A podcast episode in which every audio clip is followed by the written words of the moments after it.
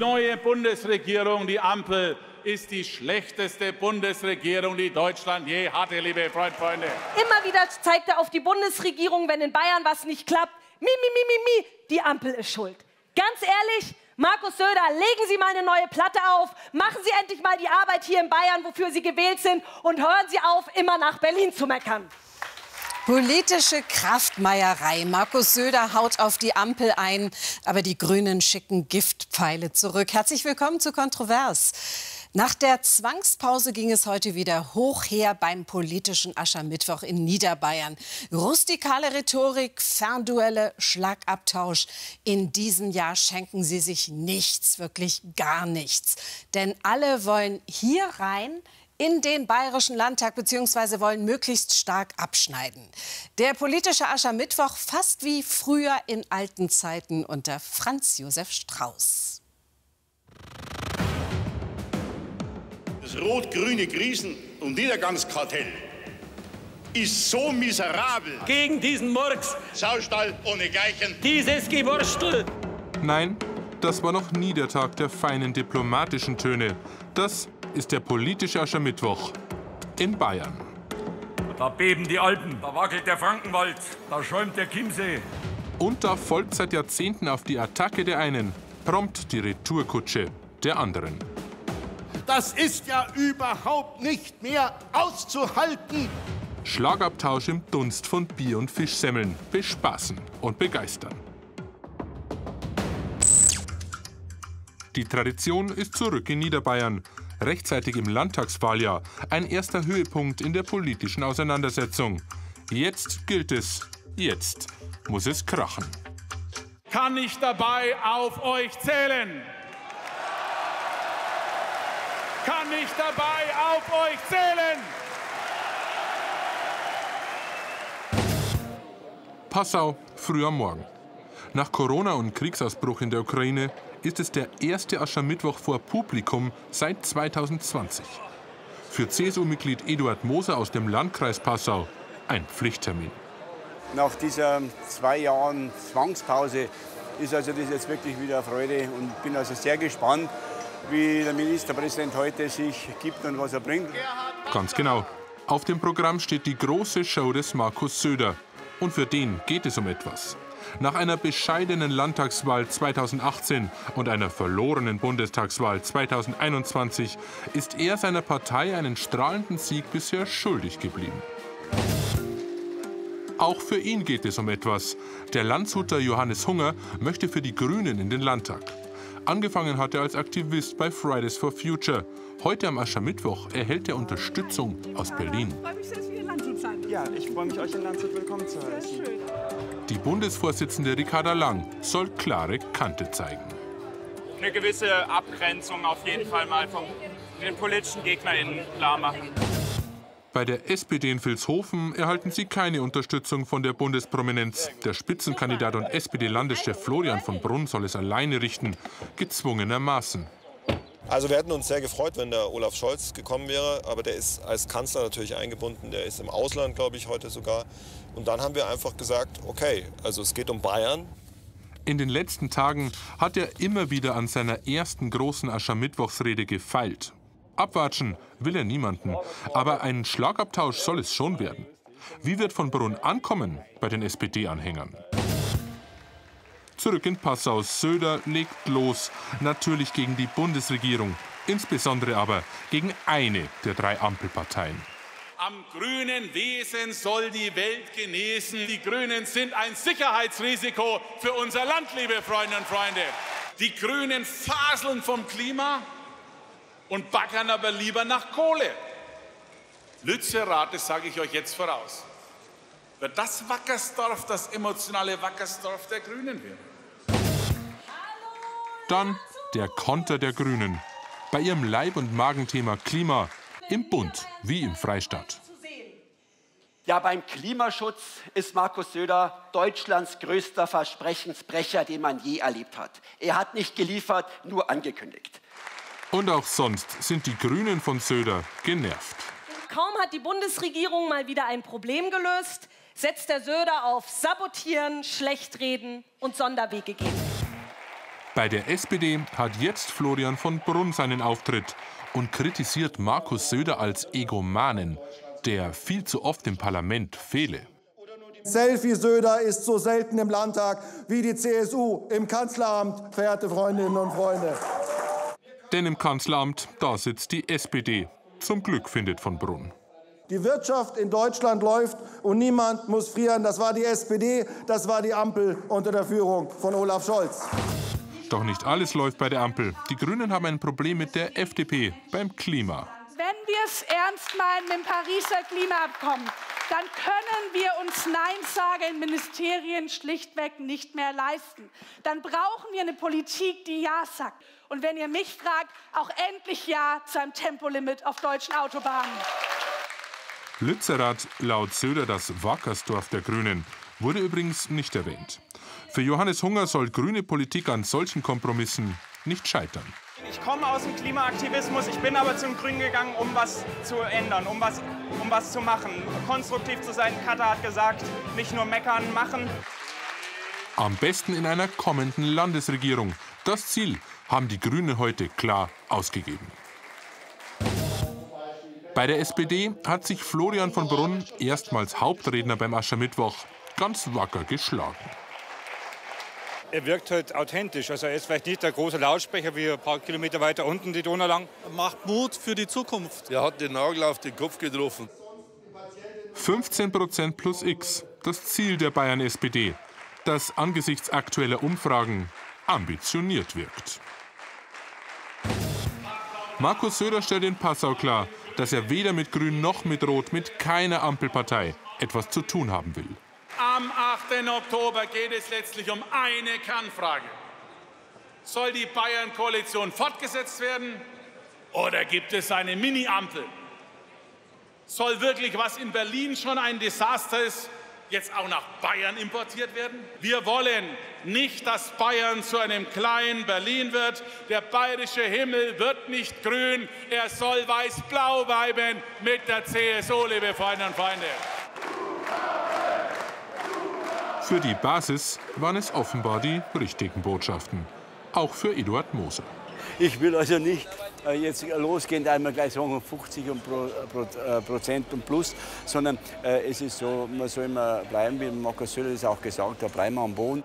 Denn klar ist auch eines, der Wahlkampf ist noch lang.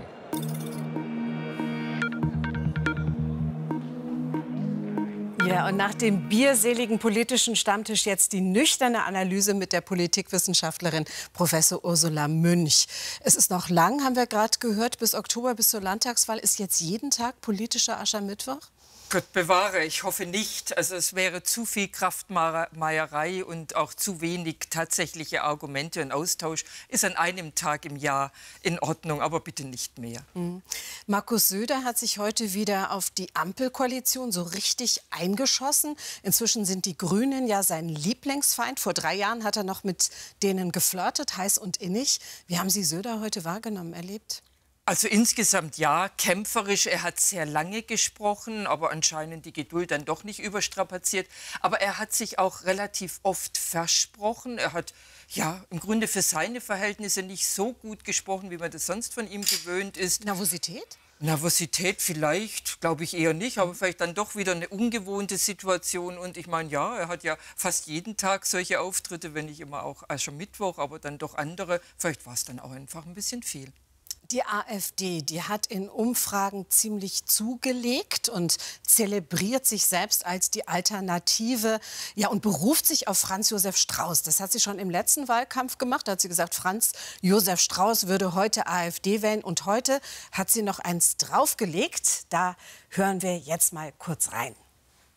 Franz Josef Strauß wäre unser Bundesvorsitzender, meine Damen und Herren.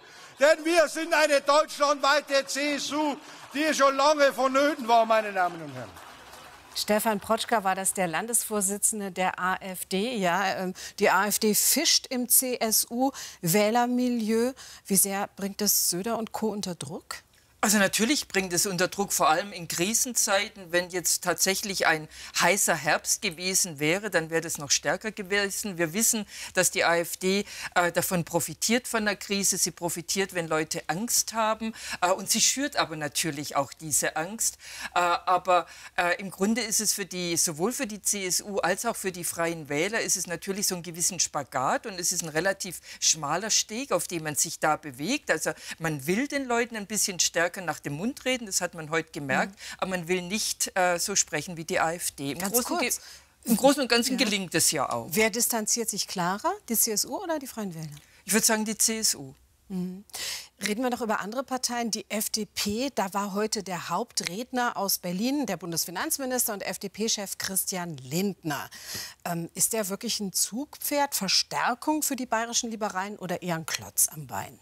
Also ich würde sagen, jetzt für die Stammwählerschaft natürlich äh, der FDP ist er natürlich ein Zugpferd, aber insgesamt äh, hat er natürlich so diese Bürde, die er ja auch in Berlin so tragen muss, dass er im Grunde äh, einerseits das, wofür die FDP steht, nicht einlösen kann und gleichzeitig auch unter Beschuss steht durch die Ampelpartner. Also insofern hat er natürlich ein Problem und dieses Problem hat er dann mitgebracht nach Bayern. Anders als bei der FDP war es bei der SPD. Da kam keiner aus Berlin. Haben die Genossen in Berlin irgendwie die, die, ja, die Genossen in Bayern schon abgeschrieben? Oder ist es so, dass die bayerische SPD sich da eher distanziert?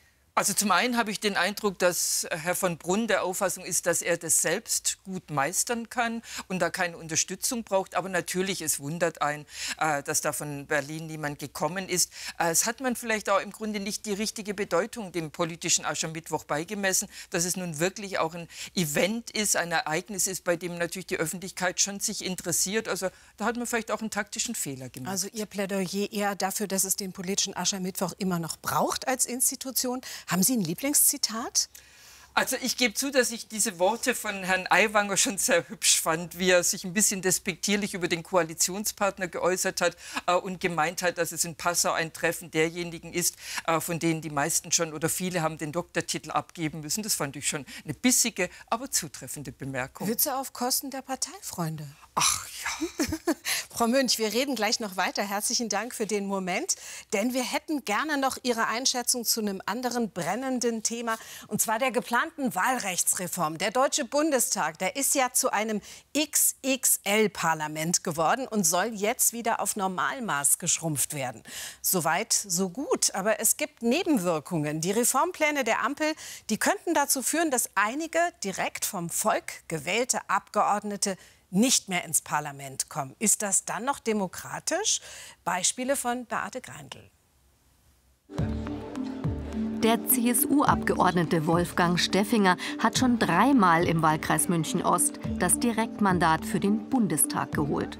Doch mit der geplanten Wahlrechtsreform der Ampelregierung hätte er in Zukunft wohl kaum noch Chancen. Ein Wahlkreisabgeordneter muss vor Ort auch präsent sein. Und ich beispielsweise habe nie auf der Liste kandidiert. Von daher habe ich auch eine ganz andere Beinfreiheit, auch gegenüber meiner eigenen Partei. Und das stelle ich einfach bei vielen Listenabgeordneten fest, dass die sehr stark von der Parteizentrale abhängig sind. Und ich glaube, das ist genau das, was eigentlich die Wählerinnen und Wähler nicht wollen. Worum geht es? Am Beispiel München lässt es sich gut erklären. Bei der Bundestagswahl 2021 gewann die CSU drei Direktmandate. Nach der geplanten Wahlrechtsreform kämen diese drei direkt gewählten Abgeordneten nicht mehr nach Berlin. Weil die CSU bundesweit betrachtet viel weniger Zweitstimmen einfährt, als sie Direktkandidaten durchbringt.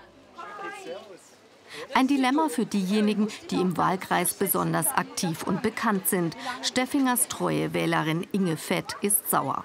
Unmöglich. Wenn einer die Mehrheit hat, dann hat es doch einen Grund. Und der Grund ist doch der, damit es weitergeht in Berlin. Und das kann man nicht kappen, mit nichts auf der Welt. Die Marktfrau findet, Steffinger kümmere sich wie kein Zweiter um den Viktualienmarkt. Insgesamt meint aber auch sie, es seien inzwischen zu viele Abgeordnete in Berlin. Nach diversen Wahlrechtsänderungen hat sich der Bundestag immer mehr aufgebläht. Von 598 auf derzeit 736 Sitze. Grund, wenn Parteien wie etwa die CSU in Bayern viel mehr Direktmandate holen, als ihr laut Zweitstimmen zustehen, gibt es die sogenannten Überhangmandate. Die müssen dann für alle Parteien ausgeglichen werden, damit die Gesamtverteilung der Sitze wieder stimmt. Die Ampel will den Bundestag nun wieder schrumpfen und Überhang- und Ausgleichsmandate abschaffen. Das hätte zur Folge, dass es manche gewählte Direktkandidaten nicht mehr ins Parlament schaffen. Die CSU ist empört. Ihr Generalsekretär Martin Huber twittert, die Ampel betreibe organisierte Wahlfälschung. Huber kenne sowas nur von Schurkenstaaten. Völlig überzogen findet das die grüne Bundestagsabgeordnete Jamila Schäfer. Sie hat vor eineinhalb Jahren zum ersten Mal das Direktmandat für den Münchner Süden geholt. Und sie ist für die geplante Wahlrechtsreform. Leider hat auch die CSU in der Vergangenheit es nicht geschafft, eine tragfähige Lösung vorzuschlagen, sondern hat jeden Vorschlag blockiert. Und jetzt hat die Ampel eben einen vorgelegt, der jetzt zumindest mal von den Regierungsfraktionen getragen wird. Und natürlich kann man auch Kritik daran üben, das ist auch total klar. Man hat bei jedem Vorschlag, um das zu verkleinern, hat man natürlich Vor- und Nachteile. Aber ich fände es gut, wenn wir die sachlich miteinander diskutieren und nicht ähm, der anderen Seite irgendwie Demokratie, Verachtung vorzuwerfen. Fakt ist, die Parteien tun sich schwer mit der Wahlrechtsreform. Doch die Mehrheit der Deutschen will einen kleineren Bundestag, und zwar quer durch die politischen Couleur. Ich bin absolut dafür. Das geht ins Uferlose. Es muss endlich mal da in der Richtung was passieren. Sonst haben wir demnächst 800 Bundestagsabgeordnete. Das ist ja auch für den Steuerzahler also nicht gerade billig. Wäre die geplante Reform 2021 schon beschlossen gewesen, hätte Carmen Wegge jetzt kein Bundestagsmandat. Sie kam damals über ein Ausgleichsmandat nach Berlin. Trotzdem ist sie für die Reform. Man könne nicht immer nur an sich denken. Für ihren Wahlkreis ist sie sehr aktiv, aus ihrer Sicht mindestens genauso wie die direkt gewählten Kollegen. Ich habe jetzt in meinen ersten anderthalb Jahren Antrittsbesuche gemacht bei über 40 Bürgermeisterinnen und Bürgermeistern, auch egal von welcher Partei sie waren. Das heißt, äh, die freuen sich tatsächlich total darüber, dass sie jetzt zwei Ansprechpersonen haben. Ich schaue, ähm, dass die ja, Fördermöglichkeiten ähm, tatsächlich auch ausgeschöpft werden können, äh, die wir vom Bund aus bieten. Einen Kompromiss mit der Union könnte sich Carmen Wegge durchaus vorstellen. Aus ihrer Sicht ist die Höchstgrenze von 598 Bundestagsmandaten kein Dogma. Wir gehen ein bisschen hoch, vielleicht auf 610, 620. Und dann ist die Wahrscheinlichkeit, dass es einen Wahlkreis gibt, der gar nicht besetzt ist, wirklich nicht mehr gegeben. Wenn es eine akzeptable Lösung geben soll, müssen sich alle Parteien bewegen. Nochmal Fragen an die Politikwissenschaftlerin Ursula Münch. Ja, im Ziel sind sich alle einig, der Bundestag soll kleiner werden. Aber wenn jetzt die Direktwahl eines Kandidaten eingeschränkt wird durch diese Reform, nimmt dann die Demokratie Schaden? Also meines Erachtens nicht. Es ist eine gewisse Ungerechtigkeit. Es wird vor allem äh, in den Großstädten eine Rolle spielen, kann da die CSU treffen. Äh, es ist eine Ungerechtigkeit. Auf, dafür bekommt man auf der anderen Seite tatsächlich ein relativ leichtes Wahlsystem, das die Bürgerinnen und Bürger besser verstehen. Man bekommt den kleineren Bundestag. Und man muss ja einsehen, äh, wir haben bis jetzt die Zweitstimme, die in Zukunft Hauptstimme heißt. Und in Zukunft würde sich das Ergebnis also tatsächlich nur noch nach dieser Hauptstimme richten. Äh, und die Erststimme würde im Grunde keine allzu große Rolle mehr spielen. Und wenn die Direktmandate so gut sind wie die Zweitstimmenergebnis des Hauptstimmenergebnis, dann tritt ja dieser Fall auch nicht ein. Nur wenn die, die Wähler ihre Stimme splitten, dann würde der Fall unter Umständen Aber eintreten. die CSU sagt, die bayerischen Wähler sind benachteiligt. Die bayerischen Wähler wären nach dem jetzigen Stand ihres Wahlverhaltens benachteiligt. Aber wir wissen alle nicht, wie die Wählerinnen und Wähler nach dem neuen Wahlsystem sich dann verhalten. Die Parteien werden anders werben. Die werden darauf aufmerksam machen, wie wichtig die Hauptstimme ist. Die werden andere Kandidaten vielleicht aufstellen. Also ich würde es nicht von vornherein nur negativ sehen. Noch ganz kurz, die CSU steht da relativ alleine da im Moment, auch mit der angedrohten Klage. In Karlsruhe, die, die Schwesterpartei, die Große, zieht nicht so richtig mit. Ist die CSU da auf verlorenem Posten?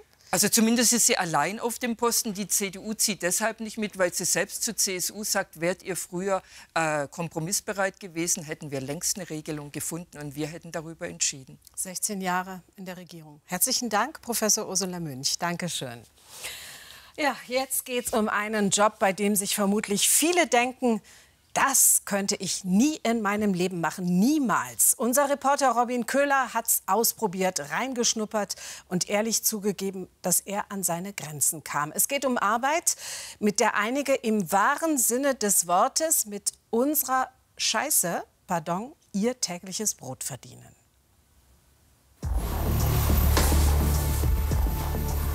Ich glaube, das ist das ekligste, was ich meinem Leben gesehen habe. Wir alle nutzen sie und sind froh, dass sie reibungslos läuft. Unsere Kanalisation. Aber die Wartung unserer Abwassersysteme wird immer aufwendiger. Das beklagt unter anderem die Münchner Stadtentwässerung. Heute darf sich unser Kontrovers-Team selbst ein Bild davon machen. Da geht zumindest schon mal tief runter. Hier stehen Pumpen, die das Abwasser aus zwei Kilometern Umkreis weiter zur Kläranlage leiten. Genau das brauche ich. Und weil die regelmäßig verstopfen, müssen Jürgen Breit und sein Team ran. Und heute auch unsere Reporter. Es sei einer der unangenehmsten Jobs der Stadtentwässerung, hieß es im Vorhinein. Einer, den selbst die Profis nicht gerne machen. Was erwartest du denn eigentlich heute, was da drin sein wird? Essensreste, mhm. Feuchttücher, vielleicht findet man Strumpfhosen oder Unterhosen. Eigentlich alles, was nicht reingehört. Da lachst du. Ja, noch. Ja, noch. Es ist natürlich auch so, dass das dann irgendwann, wenn es zu viel wird, das Laufrad blockiert. Also es ist auch eine Aufgabe, wo du jetzt sagst, da könntest du auch gerne drauf verzichten. Tja, ja, auf jeden Fall. Jede Woche müssen Arbeiter irgendwo in München eine Pumpe öffnen. Besonders Feuchttücher und Speisefette verkleben und verstopfen die Pumpen. Du machst den Job ja schon einen Ticken länger, ne? Ja, Ist es mehr geworden? auf jeden Fall. Ja? Das ist nicht mehr zu vergleichen. Jetzt bin ich, glaube ich, fast 35 Jahre dabei. Am Anfang hat es so eine Thematik gar nicht gegeben. Das ist ein Aufwand, der ist immens und kostet unheimlich Geld. Und das zahlt letztlich die Allgemeinheit. In den letzten 15 Jahren sind die Abwassergebühren in Bayern immer weiter gestiegen. Nicht nur, aber auch wegen mehr benötigtem Personal. Und warum, zeigt sich jetzt beim Öffnen der Pumpe. Dabei sieht man, was manche Menschen im Abfluss entsorgen. Und damit im schlimmsten Fall die Pumpe sogar beschädigen. Das ist ein ganzer Putzlappen. Zumindest auf den ersten Blick. Das heißt, das sind alles einzelne Feuchttücher, aus dem wird dann ein großes, kann man sagen. Und ich dachte, das ist ein Lappen, weil das so fest ist. Okay, okay. Also erstmal, wir fangen mal hier an. Muss das, was ist das hier? Das sind Fettablagerungen. Das ist hier so eine richtige, da wo jetzt ein Schaber oder was? Genau. Äh.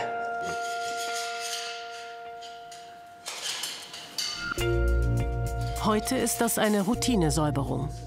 Aber manchmal sorgen die Verstopfungen für plötzliche Notfälle. Dann haben wir am Heiligen Abend äh, über vier Stunden lang den Pumpensumpf gereinigt, äh, die Pumpen gezogen und äh, die Fremdkörper beseitigt, wieder in Betrieb genommen. Das ist auch ein Aufwand. Ja. Und äh, ja, waren fröhliche Weihnachten. Ja. Regst du dich dann manchmal auf über die Leute? Nein, habe ich, hab ich aufgegeben. Ich weiß nicht, wie man an die rankommt. Diese Pumpe wäre wieder sauber, zumindest für einige Wochen. Der härtere Teil der Arbeit kommt aber jetzt.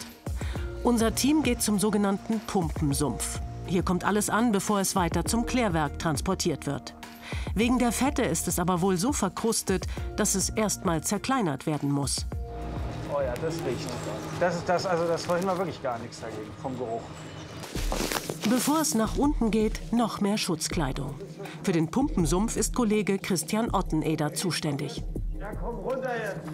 Ich muss erst mal sagen, also der Geruch hier unten, das ist schon fast betäubend. Wieso hast du keine Maske auf? Ich, ich ertrag's schon mit kaum. Weil ich schon gewohnt bin. Weil ich bin schon jahrelang hier Sauwagenfahrer und da bin ich schon öfters in so eine sagt man Atmosphären. Woran sich der Profi gewöhnt hat, bringt unser Team an seine Grenzen. Das ist alles festes Material. Das ist von Fäkalien, Spülwasser, Spülmaschinen, Waschmaschinen, alles drin. Alles, was in die Wasserklosett reinkommt. Also, Kot ist ja erstmal gut hier. Ja. Aber was ist jetzt schlecht? Das, das Schlechte ist das Harte, das Getrocknete, das für die Pumpen, die blockieren dann auch. Oder haben eine höhere Stromaufnahme. Also desto mehr Zeit müsst ihr auch hier unten verbringen. Ne? Genau, das müssen wir, das, das die Feststoffe müssen wir raussaugen oder locker machen und wegsaugen. Machst du das gerne? Jetzt sag mal ehrlich. Nee, ganz gewiss nicht. Das gehört halt zu der Arbeit dazu. Und bist du manchmal sauer auf die Leute, was sie alles hier reinhauen? Ja, auch. Man gibt so und so viel Schreiben, dass man das und das nicht in die Toilette reinschmeißen sollen, aber die Leute schmeißen nicht alles rein.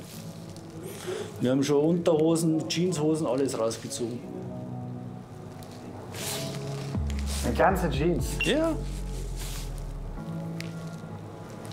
Die kommt man aber nicht mehr nehmen, oder? Hättest du ja vielleicht auswaschen können. Und dann wird es noch schlimmer. Die Feststoffe müssen mit dem Hochdruckreiniger aufgelockert und zerkleinert werden. Ich glaube, das ist das ekligste, was ich in meinem Leben gesehen habe. Erst gelockert kann das Material abgesaugt werden. Ein echter Knochenjob über Stunden. Du mal probieren, aber pass auf. Tu mal einen Finger zwischen rein. Da hinten einen Finger rein, dass du nicht so viel Druck drauf bringst. Weil sonst spritzt es wieder zurück. Auch richtig schwer. Richtig schwer.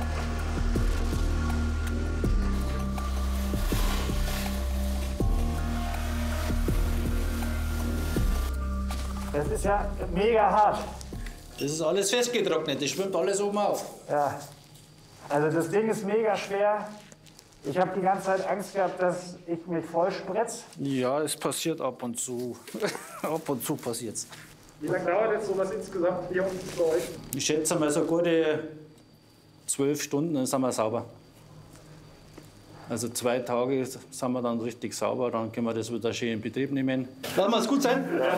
Dann äh, hören Sie Ihr Gerät runter, die Jungs möchten wieder rauf, glaube ich. Nach nur 30 Minuten ist unser Team am Limit. Christian Otteneder hat noch viele Stunden vor sich. Ja, also ich habe den höchsten Respekt davor und ich will da nie wieder runter. Ganz ehrlich. Nie wieder. Ich züng ihn mal um. Ein Scheißjob, wie manche vielleicht denken, ist die Arbeit der Kanalreiniger aber nicht. Dass diese so aufwendig ist, wäre allerdings vermeidbar, wenn nur im Abwasser landen würde, was dort auch wirklich reingehört.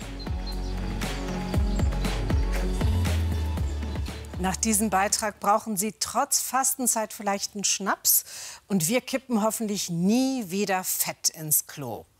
Das Kanalabenteuer in voller Länge sehen Sie im YouTube-Kanal von BR24. Doc-Thema mit einer feinfühligen Reportage um 22 Uhr sollten Sie nicht verpassen. Vor dem Jahrestag des russischen Angriffs auf die Ukraine. Was macht der Krieg mit den Menschen? Danke fürs Zuschauen und bis nächste Woche.